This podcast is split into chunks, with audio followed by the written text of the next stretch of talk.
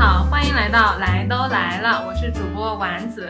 Hello，大家好，我是妮蔻，好久不见。没有，因为刚刚我们就是这是我们第三次录音嘛，然后呢，在这次录音之前，我跟丸子有一次是远程录的，但是那一次大家普遍就反应效果不是很好，然后大家都知道这个疫情期间，我们我跟丸子很久都没有见面了，然后今天好不容易就两个人聚在一起，结果发现。不会录了，我们已经不记得如何操作了。就作为一个初来乍到的主播，已经把自己吃饭的本事给忘了。啊、然后我们总算把第三期给安排上了。今天我们要首先表扬一下尼寇同学，他没有躺着给我们录音。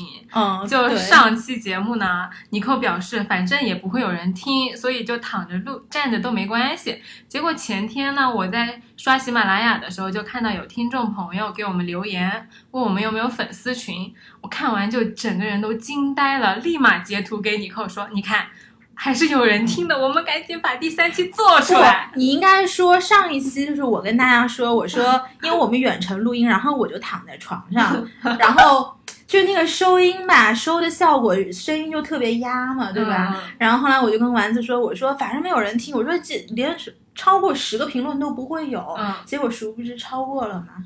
倒也没有。那那不得了呗？那你说我，我还可以躺着录音。我跟你说，但主要是我们这一期就是因为人家观众、听众朋友们就是给我们留言，然后受到受到鼓舞极大的鼓舞。对对，然后丸子就特别高兴，今天又踹着小九来我们家了。对，就其实可能人家也就顺手给我们一留言，人家自己说完自己都忘记了。但是这个对于我们来说还是挺开心的，每一条留言，每一个听过我们播客的人，对对对就是尤其我们这个事情刚刚开始做嘛，就是也没有想到大家会很喜欢，或者是对我们有什么意见跟建议，大家都可以及时的给我们反馈。然后如果可以改进的，我们一定会呃努力去去做，然后把这个事情越做越好。今天聊点什么？丸子说吧。好，就是想第一个问题问一下，回到上海二十多天的自闭生活里面，尼寇，你有什么新的技能或者是感受？新的技能、嗯哦，我现在特别迷恋瑜伽。就上次我不知道第二期播客的时候我有没有说，就是我在家里面也尝试了一些新的，就是在室内可以做的运动。然后呢，这些运动又经过了十来天，我自己反正都做了一。做了一道之后，我觉得可能还是瑜伽比较适合家里。为什么呢？就是我主要是觉得我们这个房子吧，隔音不是特别好。我有一次在家里做塔巴塔，你知道吗？然后它有很多那个波比跳，然后我每次一跳，我就想，哎呀，我这个体重落到地上，我 我在楼下的人会不会觉得有点难受啊？抄刀就上来了，对呀、然后就每次咚咚咚，就这种感觉。然后后来我觉得。我不能让我楼下的邻居觉得我好像是个非常重的女人，然后我就决定这个这个这个这个运动不能再做了。然后我就打开业主群看了一下我楼下 是男的还是女的，是单身还是一对，你知道吗？然后看完之后想，哎，算了算了，还是保险一点，我就做做瑜伽得了。嗯所以我这二十几天基本上每天都在做瑜伽。哦，嗯，然后今天你来之前，我不是跟你说我本来要复习的嘛，嗯，然后结果早上起来也没有复习，然后就把瑜伽做了一大通，大概做了一个小时吧，做了两节，一个是开胯的，还有一个是就是流瑜伽。那你现在身体柔软很多了吧？应该。那倒也不至于，我就做二十几天而已，二十几天我又还能上天吗？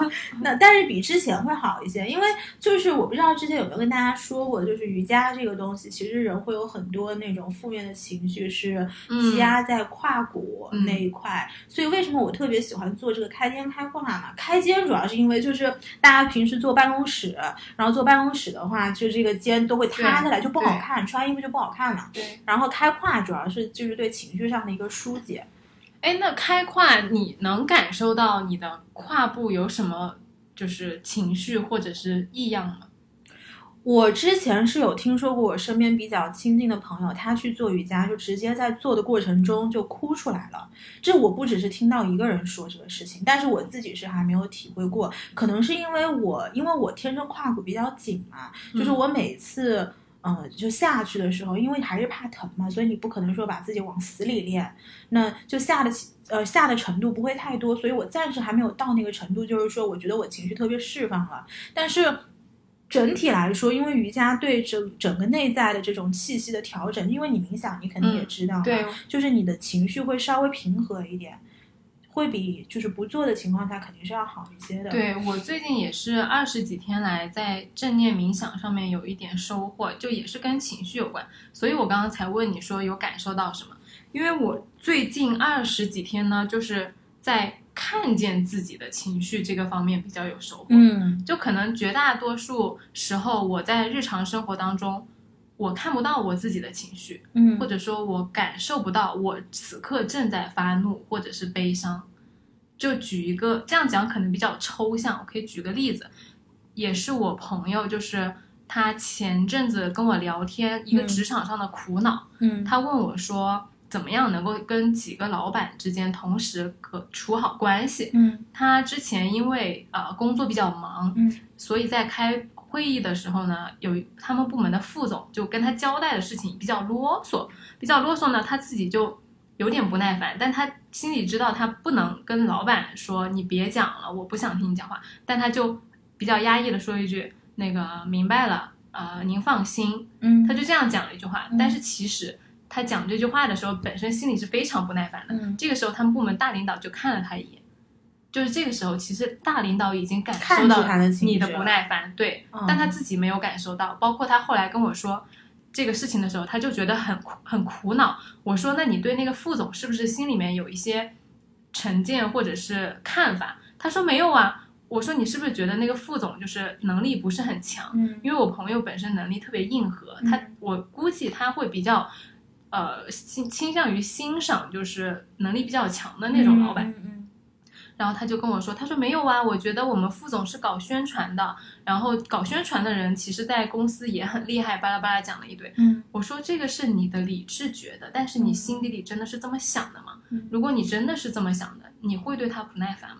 你可以，你就试想一下，如果你特别尊敬、特别喜欢的一个长辈，就多跟你说了几句话，交代了一下，你会有那种抵抗的情绪吗？哎，你这说的有道理哎。对，所以他后来就仔细想了一下，他说好像是啊，他说好像虽然我觉得说搞宣传工作的领导也就是很厉害，但是其实我心底里并不认同。所以他那个时候那天就想了很多，因为我就问他。我说你到底是什么感觉？你心底里对这几位领导分别有什么观点，或者说内心的想法？嗯，他说他不知道，然后说你怎么会不知道呢？他就就跟我聊了很久，然后慢慢慢慢的，他就说哦，我可能就是慢慢能够察觉到我心底里情绪了，包括在开会的时候，其实那个时候他自己心里不耐烦，他也没有看到。嗯，就是可能我潜意识里觉得这个领导不是我欣赏的类型，但是基于你们都是我的领导，就是可能我四个领导、三四个领导，然后每一个在我心中也是有一个相应的能力的排位的，只是说我在我潜意识里我暂时不知道这个事情。对。那么当他会给你一些施施加一些情绪压力的时候，你马上那个反应就非常的明显了。对，就你就不不自主的就会有下意识的反应，这个反应其实在职场上面是很危险的，因为你自己没看到。但是你的大老板都看到了，嗯，因为在职场上混，领导都是很对经验丰富的人精了。其实你一点点小动作，其实都是尽收眼底的。对，所以这个时候，其实你首先得自己看到自己的情绪，才能更好的去 behave yourself。嗯，就是因为之前我知道你一直有冥想的习惯嘛，但是我也听说过很多会冥想的人，他们就有一个说法，就是说我今天把这个情绪。摊开来放到外面，让我自己看一看，因为我不冥想，所以我不知道这是怎么一个过程。尤其你们说冥想是随时随地，就是你都可以做，不一定是说我一定要在一个什么样的训练场上才能够做的事情。对，其实像刚刚那个例子就是很很生动的，就是其实我们可能觉得说我们知道我们有各种各样的情绪，但是其实很多情绪是积压在身体里面，你没有。有潜那个潜意识里面，你的大脑或者说嗯没有很明面的去感受得到的。哎，那我有一个问题，就是你说，比如我今天，我现在刚刚你的那个例子，我能看到我现在是不耐烦，嗯那么我可以 behave myself，我把这个不耐烦给收回来。那么有一些情绪是我即便知道这个情绪在发生，但是我知道也没用啊。比如说我现在我要做什么事情，我就很紧张，我知道我很紧张，然后呢？就是首先你得看到，看到了。其实有一句话在正念冥想里面叫做“看到即转化”，就是当你看到你的情绪的时候，其实它已经不在了。就是你的那个瞬间，每一个 moment，你当你处在焦虑的里面，你突然看到了你的焦虑，其实它就没有那么焦虑了。然后你再呼吸，通过调整，慢慢的把信念带到你的身体里面，你会可能说不会说完全淡定，但是起码会比你完全看不到你的焦虑会好很多。你让我想到一个事情，就是以前我上大上大学的时候，就是特别讨厌 presentation，特别特别讨厌。然后呢，因为我以前是在国外读书的嘛，嗯然后呢，就是有一门课，它最后是要有一个百分之四十的这个成绩，都是来自一个呃学期末的这个 presentation。然后当时我想说，这么重的比例，我这门课可怎么过呀？嗯然后呢，我就去找了各种各样的办法。就你说什么看到这，当时有人跟我说过这个事情，嗯然后结果你知道后来是怎么怎么治的？当时有一个美国有一个品牌，就是它是专门卖保健品的，然后它有一个那种小的喷雾，那个喷雾呢，就是说你上去 presentation 之前，你就往自己口腔里面喷，然后多喷。它当时可能比如说叫你喷十下吧，嗯然后我有一次第一次，因为它这个学期末就是最后有个大的，然后中间会有很多小的 presentation 嘛，然后所以每一次我都会用这个方式来看看我到底要到什么程度我会不紧张。好，第一次喷了十下，上去我发现我他妈还是这么紧张，我说这什么玩意儿啊？然后后来可能第二次小的 presentation 我喷了二十下，然后还是没有用。结果我后来看看，我说这里面到底是什么成分？结果上面人家是写着是百分之十五的 alcohol，就跟我这红酒差不多，啊你知道吗？我说我平时红酒我可以喝一下张口就喝两大杯，你这喷二十下能有没有 用。然后你知道结果后来我的那个年终的 presentation 怎么弄的？就是我有一个杯子，它那种运动的杯子，它不透明的，嗯因为美国是你不能在室外就是公开公开场合喝酒嘛，嗯然后它不透明，然后当时我就把那个红酒灌到了那个杯子里，然后。他是每个人轮着上去，然后到我前面那个人开始，我就开始狂喝，对，然后就就像老师也看不出来，嗯你知道吗？就觉得你是在喝水，然后喝了，觉得哎有点感觉了。我上去，我操，喝多了有一点儿，真的，因为把握不住我，因为人在那种紧张情绪之下，人在那种紧张情绪之下，你就容易喝多，你知道吧？然后因为你总觉得是酒量不够不够，然后就一直会往里加。然后我前面那个人十五分钟结束了之后，我想，哇，是不太紧张，但是怎么感觉有点儿有点儿飘了？然后当时因为我们那个课。我们那个课就是你 presentation，你除了现场的人可以听，还会有就是有 offline 或那种连线的人，当时会有很多就是线上的同学啊，然后还会有很多那种就是系里面的同学一起听嘛。然后后来我赶紧下去之后，我赶紧问了一下我一个线上在听的同学，我说你觉得我说话抖飘吗飘吗？他说那好像也没有。我说那还行。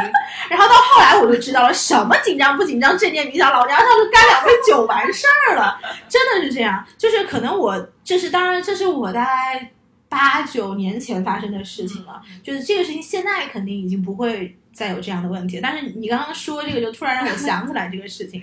挺逗的。对，是挺逗的。然后这个这个方式，后来有一次就是我在工作，我刚头几年工作的时候，不是在咨询公司嘛，就是有一次要跟客户去 deliver 这个东西，然后我也用过。嗯，对，确实有些人就说紧张，或者你先喝两杯酒放松一下，这个就是很容易被搞砸。因为如果是酒量不好的人，对万一我其实酒量不算好，因为你想，如果你要酒量好，你喝那么点红酒，十五分钟有啥用啊？你起码嗯提前一个小时就得开始喝，嗯，对吧？对你刚刚讲的时候，我就在想，我说十五分钟喝酒能有用吗？我就是因为酒量，我知道自己酒量在哪儿，所以哦我就差不多我知道喝到什么程度，但最后还是 还是有点飘。可以可以，嗯已经很不错了。对，这个确实是。嗯然后我这边除了冥想之外，我还就是有一个人生上的突破。我在这个二十几天前，我属于在厨艺方面是无法自理的阶段，就可能刚刚好能煮个饭、煎个牛排，把自己喂喂饱，不至于饿死。嗯，但你让我做个菜吧，基本就是做不来。然后这么最近几天，你说的做菜是说把东西煮熟就叫做菜，还是说你一定要做出花色，就是你可以端出去给人看的菜？因为在我的概念里，不会做饭就是你东西都煮不熟。那我就是没试过，就是我可能两年住那个公寓，那个厨房我大概就用了一年会用两回，哦，它不是不是一人一个厨房，是一人一个，但是就是哦我一直不用，哦，就是比较懒，也平时就是玩的比较多，然后就不怎么待在家里边，可能每个周末都不在。然后这个时候呢，二十天，二十多天都没有出过小区的门，嗯。每一餐都在自己家解决。而且你知道，对于我来说，一直在家里做饭，还有一个很大的我觉得不能忍受的事情，是我的灶台特别的油，很脏，特别的脏。嗯，然后我就特别想叫阿姨，你知道吗？然后现在我们小区就是跟大家说一下，现在上海的很多小区都已经是封闭式管理。就是今天丸子来我们家录音，我还是下去接他，然后给了他一张那个叫什么出入入证对，然后他我跟他说，你就说你住在我们小区。哎呀，听到的朋友千万不要去举报我们啊。我就刚刚就想说，这事儿能说吗？不太好吧？对，然后就把他领进来了。就阿姨现在也进不来，然后我们家吧，就像这种地上可以吸的，我就自己吸一吸。嗯然后如果不能吸的，像灶台那种，你真的你做两天饭就巨油。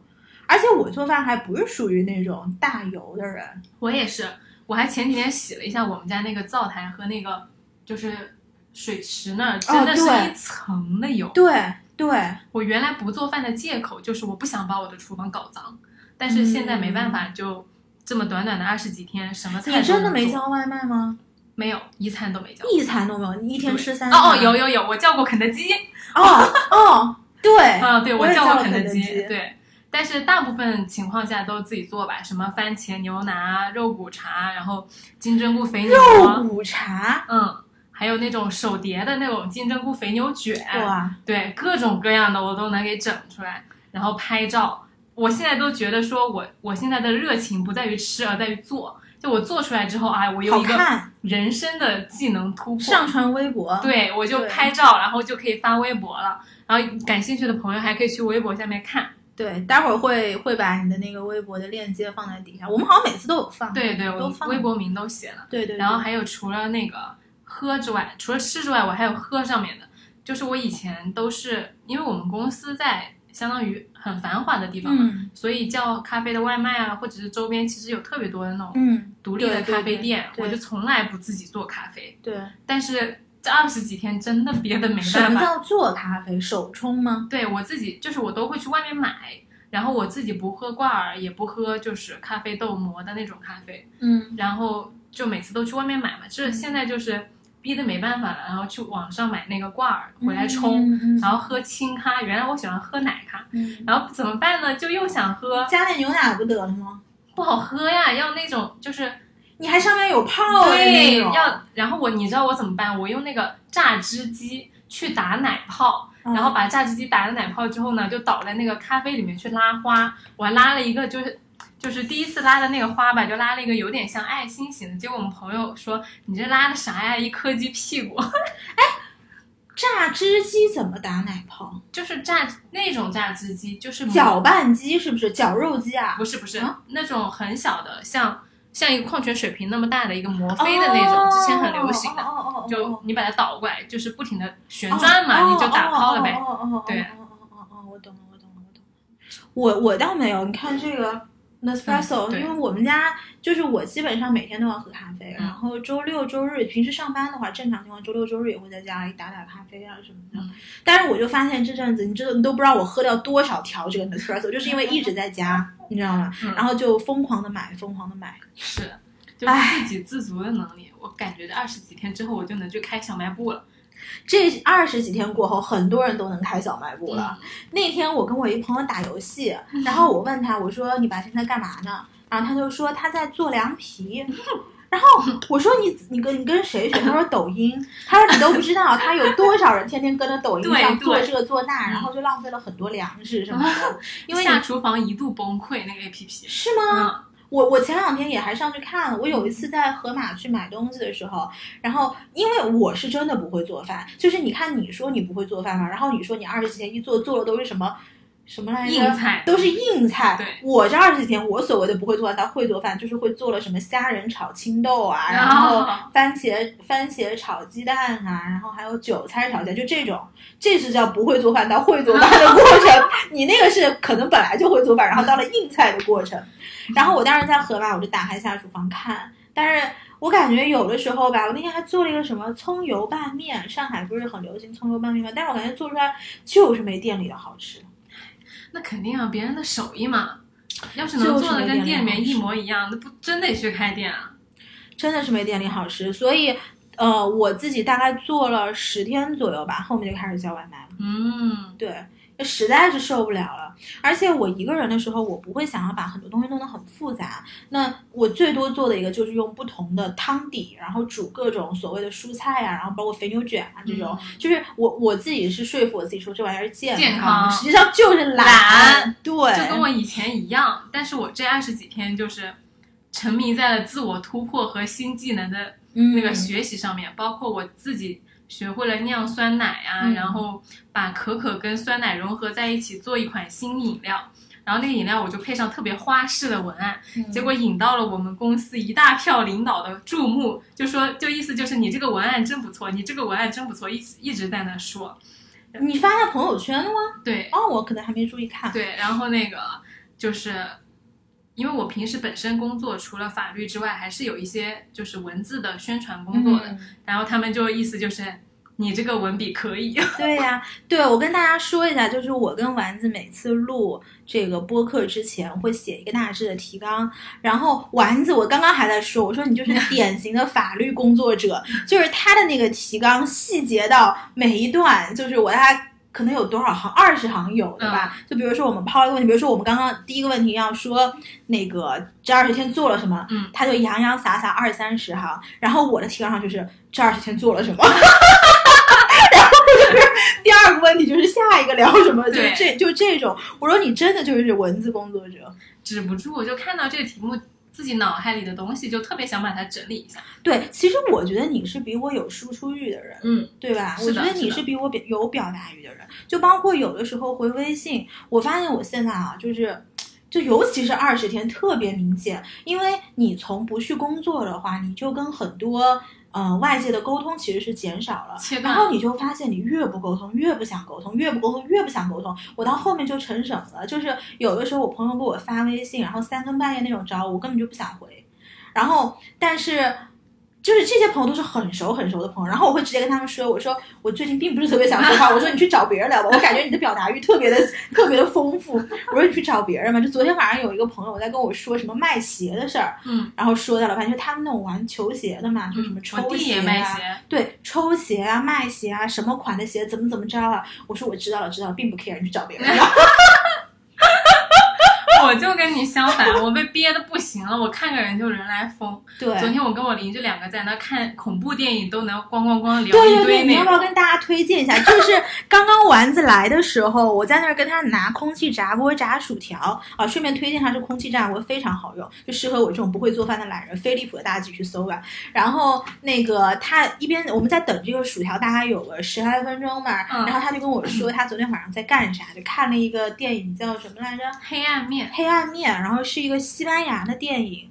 哇塞，听得我背脊发凉，就是我从来没有觉得这十五分钟的炸薯条时间过得这么快，真的是非常非常好看的一个电影。你你要说吗？还是你直接就跟大家说，让大家自己去搜豆瓣得了？因为鉴于你刚刚已经说了一遍，我不知道你还想不想说。我倒说倒是没问题，但是这这个故事的精华就在于反转，对，就是它的前面的内容是比较悬疑的，然后但是前半个小时吧，你觉得还是一个普通片儿，然后看到后面呢，就是不断的反转，你觉得他会这样，哎，他没有，然后发展到下一步，哎，你再看，哎，又没有，就主要是说呢，一个比较成功的演指挥家、音乐家，他的前女友、他的女朋友失踪了。给他留下了一段录像，录像就说：“哎，我不能再跟你在一起了，啊、嗯请你不要再找我，不要恨我。嗯那这个时候呢，那个男主角就非常的伤心，非常伤心，他也没办法，他就去酒吧喝酒。在酒吧喝酒的过程中呢，就遇到了他现在的新女朋友，嗯把他带回家住。但那个女朋友呢，本身是一个相当于酒吧的工作者，嗯自己经济条件也不是很好。嗯到了男主角家，看到那个大别墅的时候，就非常的开心。但好景不长，他住在这个别墅里的时候呢，他在洗浴间里面洗脸的时候，那个水就突然的会有水波纹晃动出来。然后洗澡的时候呢，躺在浴缸里面，那个浴缸的水也会突然的晃动。嗯甚至在洗澡、洗淋浴的时候，那个水的水温突然一下就变得特别特别烫，然后就把他的肩膀烫伤了。嗯甚有时候加上那个房子会停电、刮风，嗯整个别墅就笼罩在一种非常悬疑的感觉里面。这个呢，就是为什么会有这种情况，是因为和他那个失踪的前女友有关。嗯他的前女友呢，其实就在那栋房子里面看着他的男朋友和新女友的一切，嗯从勾搭、睡觉、上床。和一切的恩爱的日常，嗯所以在那个房子里面，他就有一系列的行动。嗯但是至于他怎么被到那个房子里又不被看见，嗯以及他怎么就被怎么就就没出来，就会在背后去指挥所有的这一切事情。对，然后到最后嗯那个新女友是怎么反应的，以及她那个男朋友怎么样的，大家可以自己去看。嗯，非常非常的精彩。我刚刚就是听丸子把这个电影说完了嘛，然后说完了之后，我打算不再看了，因为我 觉得我无法一个人承受这部电影。因为你昨天是跟朋友一起看的，对，我是一起看的，然后一边看一边有有一些镜头吧，就实在是也没有那么恐怖，只有一个镜头比较恐怖，大部分时间都比较压抑嗯啊、因为你就看那个男主角的眼神非常阴郁，嗯里面其他的人呢也没有很充满爱意，我觉得那个男的就既不喜欢他前女友，也不喜欢他现女友，嗯感觉就是一个毫无感情的一个阴郁的男人。嗯嗯，就是其实你要说恐怖片，我不怕那种什么鬼啊、什么嗯血腥啊、那种，我一点都不害怕。我我甚至可以一个人看恐怖片，就是大家所谓传统觉得是恐怖片的嗯恐怖片，但是这种我是会觉得 非常瘆人，嗯因为首先你我并不相信就是。至少我从小到大从来没有遇到过鬼，嗯或者是任何的灵异事件，所以我觉得这一类事情跟我我没有办法去 relate 到这个事情上。就是我看了它就像一个 story，就像我我为什么不是特别喜欢看科幻跟动画，就是我觉得这个故事不 relatable。就是这种感觉，嗯，然后，但是你像你说的这种电影，我觉得这个整套事情，我会写，就是是那种瘆人后知后觉、细思极恐，就我觉得万一会发生在我身上，越想越后怕，越想越后怕。对对，他这个呃主题就是被大家总结成就是不要考验你的男朋友，因为你男朋友经不住考验。难道不应该是不要考验任何人吗？我真是觉得人性都是经不起考验对的就是当你是呃踩在别人的利益或者是别人在乎的东西上面的时候，你一定会翻车的。对所以不要去轻易的去考验任何人。我觉得啊，男朋友更加不值得考验。对，就其实感情就是拿来珍惜的，不是对拿来考验的。对，你有就好好珍惜就完了。而且就是你说考验男朋友，毕竟你说很多夫妻他们可能都走入婚姻了，都不一定经得起考验。这个人跟你。可能你们当初是因为情感或者是因为爱什么东西在一起，你凭什么觉得你在他那儿有足够的筹码去考验他？对对？就当你看到人性的黑暗面的时候，那个剧里面的那个也是女主角，女主角就完成了从傻白甜到黑化的整个阶段。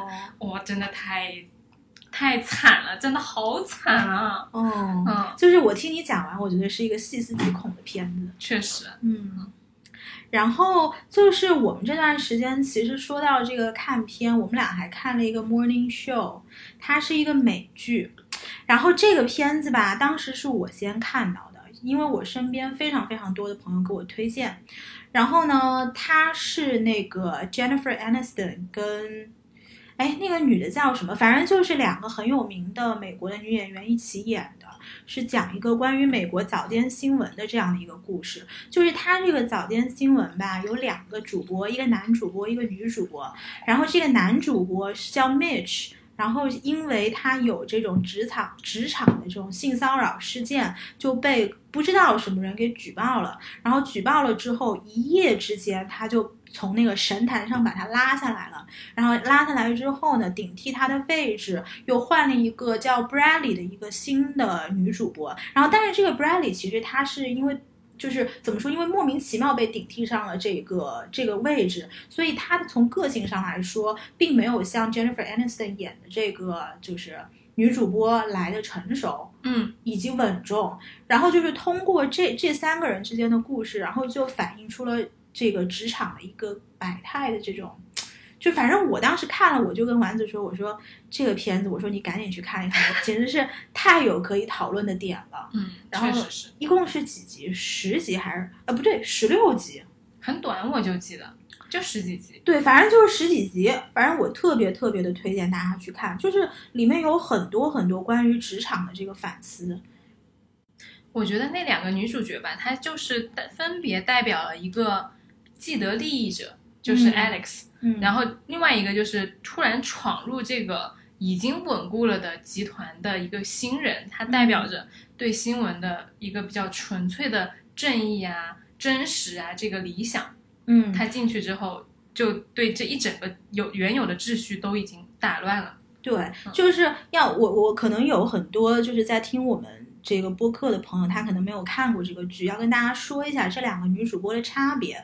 就是 Alex，她是她就是这个 The Morning Show 原班搭配的这个女主播，就是这个男搭档的呃原有的这个这个这个 partner。然后呢，她是一步一步自己从新闻新闻学校毕业之后，在这个这个电视台一步一步自己走上来的。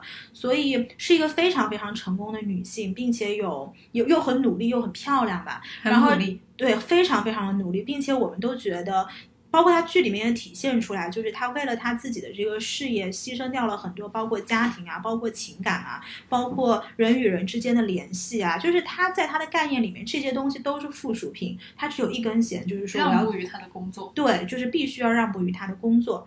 然后这个 Bradley 呢，他本来是一个在美国应该是中西部的这种小地方，然后做一些呃这种小小的新闻报道，然后机缘巧合闯入了 New York City，然后在这个 New York City 的这个又被他们这个电台给呃捧上了，就是一瞬间捧上了一个这样的位置。所以他其实从他的概念来说，就是他本来觉得这个 The Morning Show 这个早间新闻节目是他作为一个中西部的小主播会呃非常向往，类似于像一个走走入神坛的这种时刻，所以他是带着非常远大的这种新闻的抱负以及呃对自己理想的追求来的。然后，但是在 Alex 的眼中看到的，可能更加是一个他可以操控的木偶，就是 Alex 对他来说，Alex 把他的定位就是你是我选上来的，所以你要对我原话，他在剧里面就是哦 a little loyalty，、对，就是你说 Alex 对于 Bradley 是这种，就是你观念觉得这种观念，但是你觉得 Alex 是怎么看这个，就这个电台跟 The Morning Show 这个节目的？因为他俩对于这个节目肯定是有不一样的定位嘛。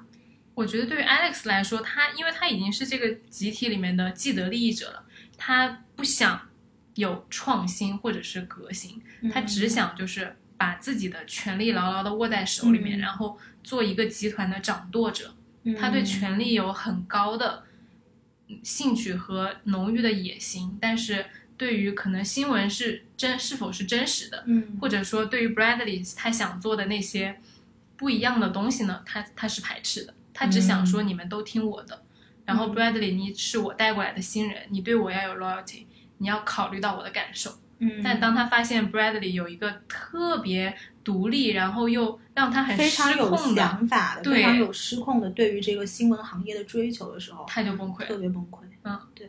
其实我觉得这个是还挺 relatable 的，因为我不知道你啊，就是从我的工作环境来说，嗯，我觉得也是能看到这样的领导以及这样的下属。哦，大家可能不知道，我跟丸子是同一个公司的，我知道他这个时候可能脑子里在想啊是谁是谁。嗯，我们是同一个公司，但是不同部门，嗯所以你一定要这么自爆吗？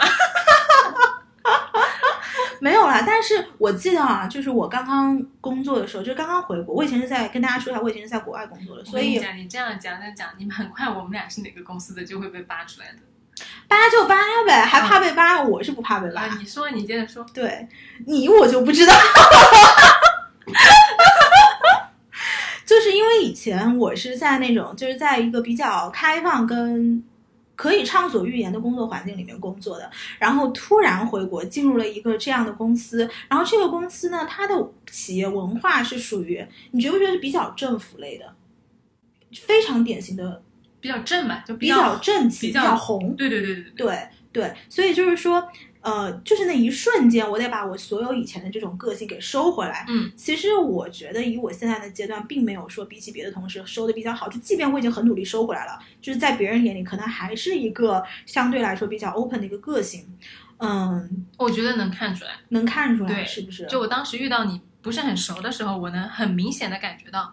你跟我们公司的文化不是很搭边，但是你那个时候遇见我的时候，我确实是在我还没有收到底的时候，是吗？对，嗯，因为你遇见我的时候，也是我刚刚回国的时候，哦，对，但是确实就如你说，我其实跟公司的文化并不是很那个，但是从我的角度，确实能看到很多你说的这种领导，他想把这个权力就握在手中，我只求稳，我不求业绩，我也不求别的什么东西，就是我只想保住我的官位跟我的权利，甚至以前有一个。有一个领导，他跟我说过，他说，他他倒不是说我啊，他就是说，呃，公司的这些事情，他就说，领导让你干什么，你干就是了，你问这么多为什么干什么？嗯，就是这对于我当时的我是完全不能理解这句话的，就是当时我会觉得大家都是平等的人，就是我们就是撇开你是领导，我是下属。首先，我们都是人，人跟人是要有互相尊重跟相互的、相互的这种，嗯，就是沟通的渠道的。你不能说永远是你的单向沟通，就是我要什么，我是什么，就是你完全不 care。嗯。但后来我好像觉得，嗯，就时间，as time goes by，人都是会变的。我现在想法是，你你要什么，你告诉我就行了，我也不想知道你要什么，你就告诉我，我帮你做了，然后你你 in return，但是我也要得到我我应该得到的东西，对对，对吧？我跟你讲，能告诉你他想要什么的领导，已经是很好的领导。对，嗯，我这是这是我后来慢慢慢慢才才明白的事情，就是因为以前我的工作环境真的是，大家真的是平等的沟通，嗯，非常非常的平等。作为一个学法律的人，我刚开始也是经历了一系列的内心各种挣扎，然后到现在也是非常的。哎，对，其实就是做新闻，我觉得跟法律都是一样的，就是这个职业它其实是对社会有一定的交代感跟职业职业属性，呃，就怎么说，应该是有一定的职业尊严的。嗯，就是你比如说做新闻，就我们讲回 Morning Show 这两个人的差别，就是 Bradley 他这个人吧，就觉得我做新闻，我就应该把最真实的呃情况让这个看我们新闻的民众知道，而不是说像 Alex 说的那样。我就报道一个虚假的，但是会让你心安的这样的一个呃情况，因为当时他们好像一起去报道一个加州的大火嘛，然后 Alex 就说，我们就尽量报道那些温暖的场面，就比如说狗狗啊，然后去救人啊，或者怎么样。然后 Bradley 就说，他说现在这个 LA 的这个洛杉矶这个情况是这么的危机，我们怎么能让这个民众活在一个虚假的这个 bubble 里面？然后我记得非常清楚，Alex 就回了他一句。所以你是要让大家知道的，所以怎么样？大家一起抱着抱着去自杀呢？对对对，我也记得那个。对，就是这句话。其实当时我就觉得，好像 Alex 这么做也没有什么坏处，对吧？因为就说到你法律来说，也是有一样的。就比如说，就从我的角度，因为我不懂不懂你们就是做法律的相关工作啊，就是说，我的感觉是，你不可能所有辩护的人都是有道理的人，都是好的。对。那么你怎么去向这个社会交代？就是这个东西是看立场的。就首先这个 Morning Show 呢，就是 Alex 他站的那个位置决定了他这个 show 就是要做官媒的。就他那个不是一个说啊草根大 V，不是一个今日呃不是一个今日头条，对，它不是吸引流量的地方。新华社，我会不会被封了？不好意思，大家当没听到啊，不好意思。就是他是官媒，或者说倾向于去报道。这个社会的正正能量那一面的这个，对，所以呢，对于 Alex 来说，我就是要挖掘出这个事件里面人性光辉的那一面，然后告诉你，其实这个社会上还是有很多值得你去期待的东西的。但是可能对于 Bradley 来说，他觉得新闻就是要揭露那些丑恶的，去鞭笞那些黑暗的，嗯，就像律师一样，就是但，所以就是他们俩的站位是不一样的，可能就是我觉得都要有吧，就是既要有这种人，也要有那种人，就是 diversity 才是一个社会最好的那因为你现在没有真的去做那种律师嘛，就是如果。比如说，真的是很坏的人，他给你一笔很很丰丰厚的厚的报酬，他说你帮我把这个官司打赢，你去吗？唉，这个就是我说的呀，你是要选你的自己的既得利益，还是向社会有个交代？是这样的，就是律师的职业伦理道德是一个永恒的话题。就是我前几天还看到，我有一个律师朋友在朋友圈里面发了，他说，呃，法律呢确实是需要就是有代表正义的那个因素的，嗯。但是律师不代表正义，律师只代表他的当事人，也就是说，我作为律师，我维护的是当事人的利益，嗯。而至于法律和这个案件最终的结果是交给法官来裁决的，嗯。不是说。每一个那被告如果说杀了人或者是犯了罪，他也有人权的，他值得被辩护，他也被、要被法律保护的，不是说我在行为上面有过错，我就要被定推到悬崖的深渊里面去。嗯。可能我在这个过程中，我有很多隐情，嗯。这个或者说我在行为方面是有一些，并不会会被判为死刑的。可能我在程序方面，你们警官、检方、那公安他在取证的时候是有瑕疵的，嗯。那你的证据本身也并不足以就是定我的罪。那这个时候律师你要做的就是检视你这个控方的程序正义，嗯然后这个时候呢，同时在法律里面找到一些呃，可能是可以量刑偏轻的，甚至是无罪的一些辩护理由。嗯，就是说，你律师并不是向这个社会要给一个交代的，而是整个法律体系要向社会交代。，对你律师只是你这个法律体系里面的一个螺丝钉，或者是一份子，对吧？对，就像律医生一样啊。如果说这是一个死刑犯，嗯他病危，你要不要救助？就是每一个人，律师或者法或者医生，他们都不是代表正义，他们没办法直接去行使正义。嗯正义这个东西本身不是由个人去完成的，嗯因为我们是在一个很大的社会秩序里面。对对对，你这么讲是没错的。然后我们说回这个 morning show，就其实它这个节目吧，就这个这个电视剧，它是核心是围绕这个职场性骚扰的，所以就跟之前那个 Me Too 事件其实是 relatable 的。但是呢，这个被告的这个 Mitch，他就觉得他是 Me Too 事件矫枉过正的一个受害者。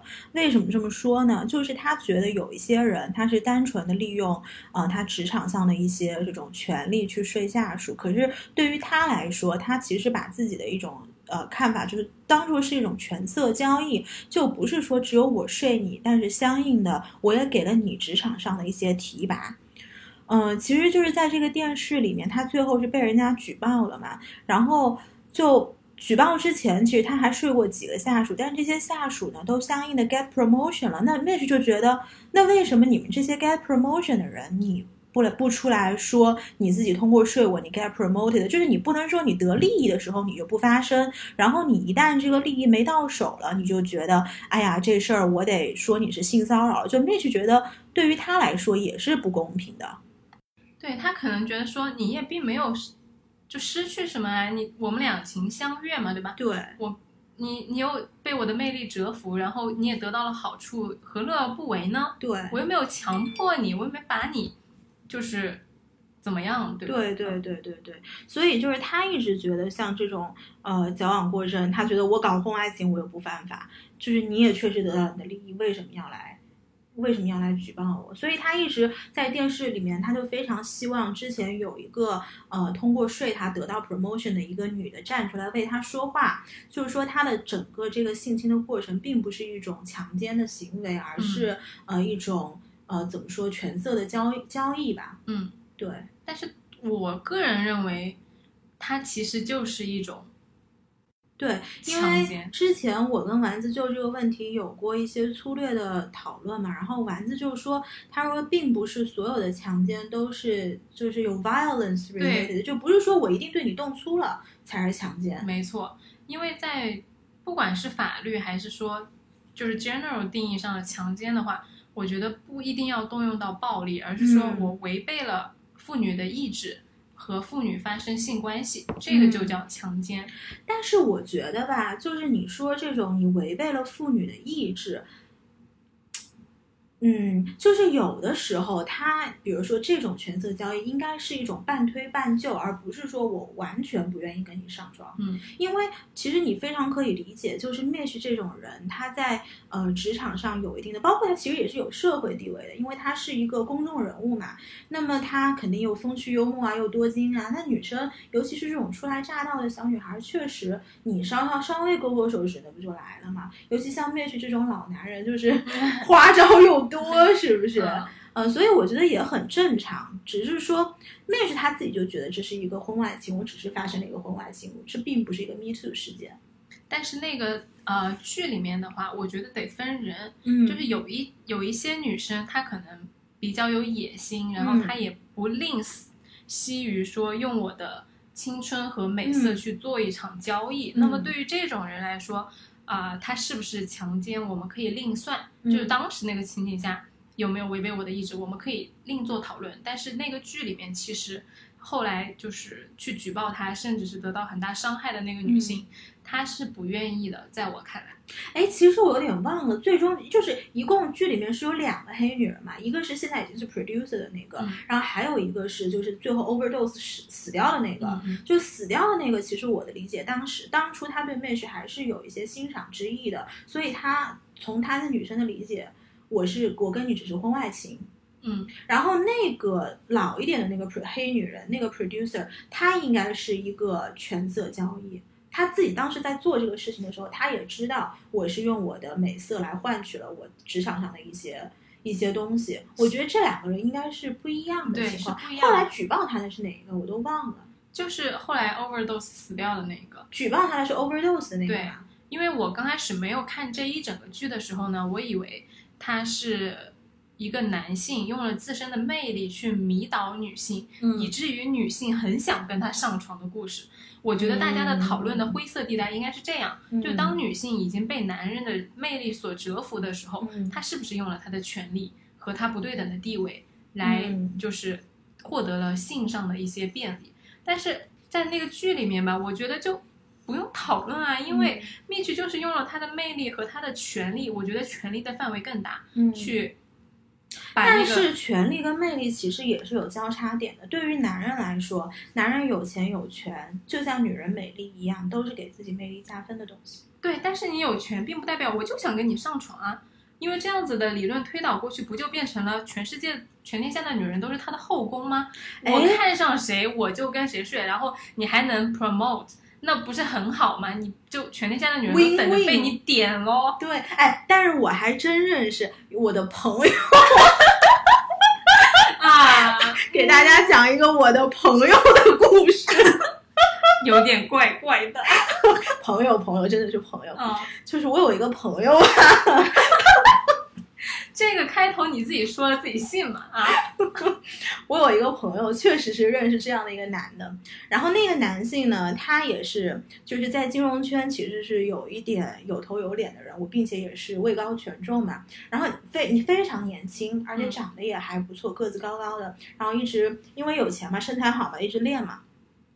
在他的概念里面，他就是觉得只要我想追的姑娘，哪怕我现在结婚了，我都能追到。嗯。对吧？他就是这种想法，所以今天我看上你了，你应该感恩，嗯，因为你首先老子不缺钱，然后第二个，我其实又非常懂小姑娘喜欢什么，跟我在一起你也很开心，嗯，我除了不能给你名分，你什么都能要，老子也不缺钱，老子凭什么看上你？我也不缺男朋友呀。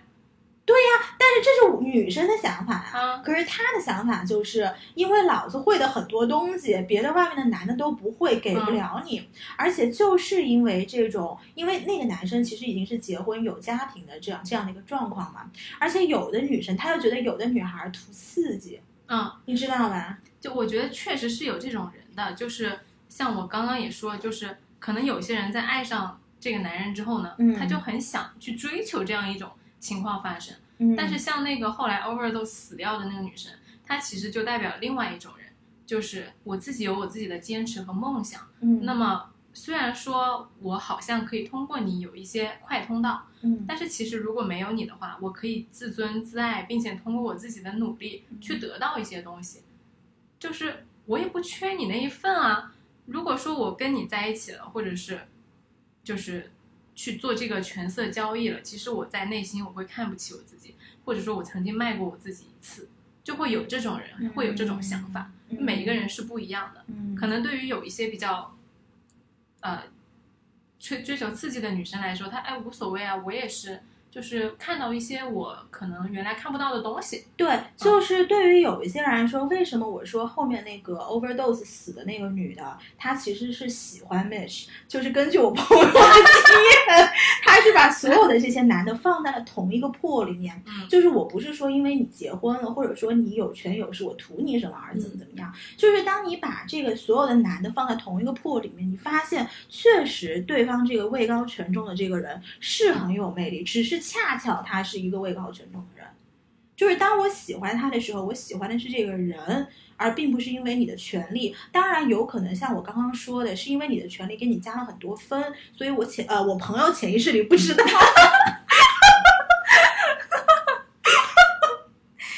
怎么就听起来这么奇怪呢？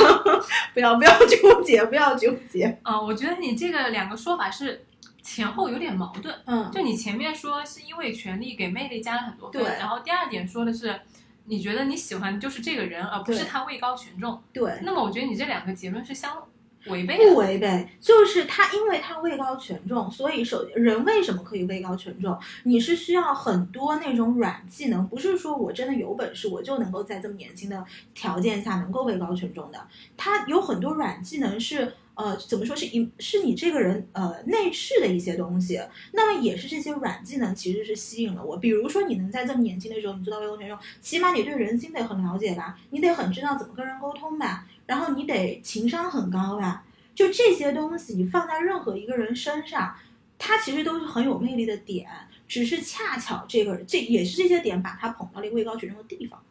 哦，我懂你的意思了，嗯就是当你喜欢这些人的时候，其实这些人位高权重的比例会比较大，因为具备这些因素的人，对他比较容易成功。对，也比较容易吸引人。对对，所以我才会倾向于后来 overdose 死掉的那个人，他其实是喜欢 Mesh 这个人，而只是 Mesh 从 Mesh 的角度上来说，Mesh 觉得你是图我什么。那这就是女人跟我想跟你谈感情，但是男人说我们只是在谈钱。我们只是在谈交易。对，对那这个就更能佐证说，Mitch 他是用了他的权利来对他自己获得了一些性上的便利，因为女人其实本身不想这么做。因为对呀、如果你把这个这个交易放到台面上来谈的话，其实女人未必愿意，她只是喜欢你而已。嗯，但我觉得他的这种，他只是利用了他的权利，但是并不构成强奸。啊，对，因为我们的前提不一样嘛。嗯就是对于我来说，我觉得那个死掉的那个女人，她的前提是她不愿意，但是你觉得哦，那个我觉得女人呢他是她是喜欢他愿意的，对对对对对对对，是，所以就是因为这个点，所以我非常可以理解 Mitch，并且我同意，我不是说理解他的这些做法，我是说理解 Mitch 觉得他 Me Too 是矫枉过正在他身上，但是。你你也可以理解，，在他的那个角度上来说，因为对于他来说，他的魅力是无边的。嗯就他确实就像你说的，他就相信只要我想得到的女人，我就没有得不到。而且确实啊，你看他后来也睡了 Alex，对不对？他其实跟 Alex 也发生过他们关系，很早之前就睡对，，就是说他想睡的人，其实他都睡到了。对，确实是这样。所以就是一路上的人都在没有对他说过不，全部都在对他开绿灯，对，所以会反复加强他这个印象，对，就是我就是无所不能的。对，而且就是从我的角度来说，我觉得，嗯、有的时候男人对于性跟对于权力，它中间的这个会燃起他荷尔蒙的这一层东西是相通的。嗯，就是我能在职场上征服多少困难，我也能够相应的征服多少女人，这个都是能够给他带来成就感的一个东西。所以他一旦在他的呃。就是真实生活中，不管是因为家庭，是因为呃工作有什么样的冲击，给了他心里有什么冲击，他就会去外面找不同的女人，然后来把他的这一个呃自尊心又重新给捧上去。征服欲。对，就是征服欲，同时也是他一种自信心的来源。这个是我觉得，就对于这种有权有势的男人，他会做这些东西的缘由。对，但是呃，理解并不代表赞同。哦，那当然，那当然，我也不说代表它。合理。对，就是我还是比较倾向于觉得说那个女人不愿意的点在哪，就是即使是我本来是不想跟你上床的，嗯我本来也是不想有这样一个快快捷通道的，嗯我是一个有着坚定的热情和理想的一个自尊自爱的女人。嗯。那在这个时候，你出现在了我的生活里，嗯。你引诱我，你对我释放魅力，嗯。你接近我，然后给我充当人生的导师，在我嗯。困惑的时候提点我。嗯。这个时候呢，当我可能把你当做我的一个浮木或者是救命稻草的时候嗯，哎、你跟我说你想睡我，嗯。那这个时候我为了不失去嗯。你对我的帮助，或者说在职场上这些我已经得到了的成就的时候，嗯。我可能不会拒绝，嗯，但是其实我并不希望这种情况发生，它可能会对我造成困扰。所以这个就是我觉得有的时候年轻的女孩必须要，尤其是那种刚刚进入职场，她必须心里要有一根弦，尤其是在职场上，就没有哪个人他是会。无缘无故的说，我今天就帮你，我提点你，或者怎么怎么怎么着你。当然不排斥，就是可能有领导非常喜欢你，但是我觉得人的本质他其实都是自私的，尤其当他太贴近你，或者是跟你 get too personal 的时候，我觉得你应该是要有这根弦的，就是这个人为什么这么做。不要太近，对，嗯就是你不要去跟职场上的异性领导走得太近，对对吧？当然，其实，呃，我觉得如果有一些女生，她对于呃怎么利用自己的优势，或者是利用男人这种心态，在职场上能够得到一些东西，他自己如果无所谓，其实我觉得其实都是个人选择，我们也不能一一棍子打死，不能去就是说。judge 这种行对你。不能一棍子打死，就是说你今天跟异性领导走很近，你就是一个 bitch，你就是个 slut，你也不能这么说人家，因为确实职场上我们也看到一些人他会去利用自己的女性优势，包括跟领导撒娇啊，因为知道有一些领导他就是吃这一套，你谁做事不是做？说实话，现在就是有一些大企业能招进来的人，智商又能差多少呢？对吧？然后。如果你让他每个，就说实话，工作这个事情并不是每个人都很享受。你要能让异性的领导，尤其那种年纪大的男领导，在职场上每天有个小姑娘来撒撒娇，就是你如果能利用这个东西，当然也可以，对吧？都是个人选择，我觉得啊，确实，嗯，也是一种就是边界吧。你看边界在哪里？如果说在合理范围内的撒娇，或者是展示自己的女性魅对力，，我觉得都是很 OK 的。我觉得，对，是一种都沟通不是社会范围内的合理范围，嗯，而是他自己的尺度里面的合理范围。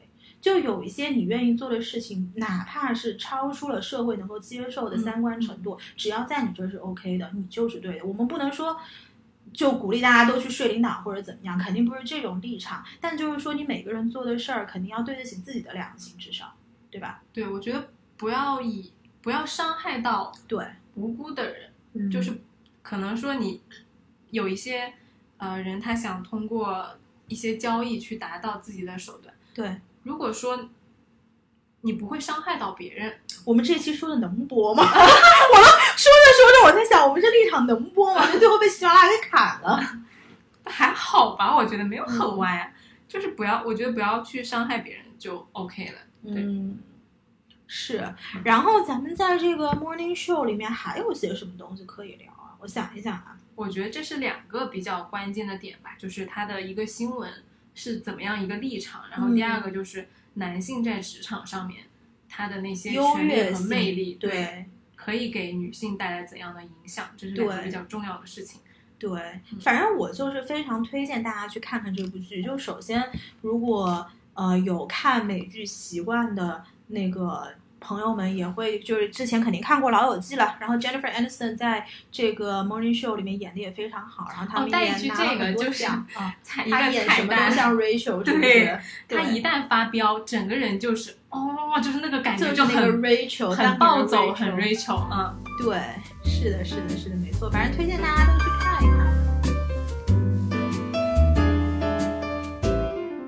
那我们今天这个这一期节目就差不多了，就是主要跟大家，呃，也是 catch up 一下，很久都没有跟大家说话了。对，确实是受到了留言的鼓励。对，嗯希望大家给我们多留言，多鼓励鼓励我们，因为我们有的时候也不知道要跟大家聊什么。如果就是大家有特别想我们想要我们聊的话题，我们又恰巧知道这个方面的东西的话，可以大家一起来讨论。或者如果有听众想要上我们的播客的话，也可以跟我们留言，嗯对吧？因为我相信每个人其实都是有一定的故事可以跟大家分享的，都是一个比较独立的个体。好的，谢谢大家的收听，谢谢大家，我们下次再见，拜拜.